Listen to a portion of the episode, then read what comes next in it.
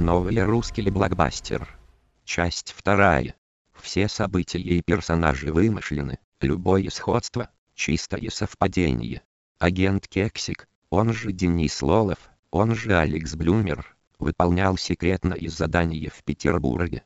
Ему требовалось раскрыть подрывную деятельность боевых ячеек вражеской группировки «Зимующий топир» и предотвратить свержение господина президента. Сейчас, темным питерским. Вечером он шел домой сквозь улицы с разбитыми фонарями и обшарпанные дворы колодцы, неся в тесемке куру и пакет гречи. На голове у него была неприметная шапа, а на ногах спортивные ботины. Близилось время связи со штабом Ельды, но коммуникатор тревожно молчал, на связь товарищи не выходили. «Что-то не то», — подумал Кексик, перешагивая через очередной поребрик. Ко всему прочему, агента преследовало навязчивое ощущение того, что кто-то идет за ним по пятам, а профессиональное чутье редко обманывало Дэна. Но оглядываясь назад, он не замечал ничего подозрительного. Подойдя к парадному, Алекс Блюмер поздоровался с дворником, стоявшим у дверей с метлой, и вошел в дом. «Доброго вам вечера!» Заискивающе улыбаясь, сказал сидящий за столом в вестибюле консьерж Адольф Лангринович. Дэн небрежно махнул ему рукой, не нравился ему этот тип. Кексик уже поднялся на свой этаж, как вдруг запиликал коммуникатор на Кие, это его друзья выходили на связь. Ну наконец-то! Из трубки раздавались взрывы, стоны и прочие непонятные звуки. «Кексик, прием!» Послышался голос общеизвестного борца с фашистами банана. Нас обложили бойцы зимующего топира. Генерал Рагу уже в курсе. Времени совсем мало, еще чуть-чуть, и нам гобело.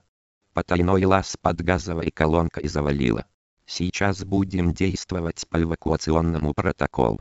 Постараемся с боем пробиться к заднему двору, чтобы убраться в освояси на твоем студибеккере. Это какой-то гаплык. Тревожно промолвил Дэн, прыгайте в мою тачку, которую я оставил ореху, и уезжайте. Смотрите, чтобы никого не подстрелили. Береги себя, друг. Прокричал в ответ банан. На тебя тоже может быть объявлена охота. Конец связи. Общеизвестный борец с фашистами завершил звонок. Дэн спрятал коммуникатор в карман и подошел к двери в свою комнату. Агент уже хотел открыть дверь, но вдруг холодок пробежал по его пролетарской спине. Денчик уходя всегда подклеивал волосок, чуть выше замочной скважины. Теперь он его не обнаружил. Блять, пахнет жареным. Кексик развернулся, чтобы осмотреться, но сзади уже стоял агент зимующего топира, направляя на Дэна парабеллум. Алекс Блюмер, или, если я не ошибаюсь, Денис Лолов, произнес вонючий вражина, но договорить не успел. Дэн молниеносно и с размаху ударил его по голове пакетом с замороженной курой. Топировец вылетел в окно, со звоном разбив раму. Бежать. На первом этаже наперевес Денису бросился консьерж, и направляя на него пистолет, крикнул «Хенди Хох! Штештил Швайн! Ах ты бусурманская нечисть!» Закричал Дэн и бросил под ноги Адольфу Лангриновичу раскрытый пакет с гречей. Ублюдочный консьерж поскользнулся на несбывшемся сыром гарнире и, падая, разбил череп дверной косяк. Дэн выбежал из парадного на улицу, и вдруг земля под ним рухнула. Это дворник подсек его метлой. К этому удару матерый агент был не готов и полетел навстречу по ребрику. Очнувшись, Кексик учуял знакомый смрадный запах.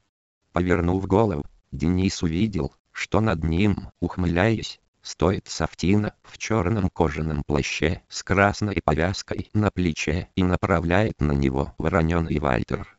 «Вот ты и попался, Денис Лолов», — ехидно сказала она.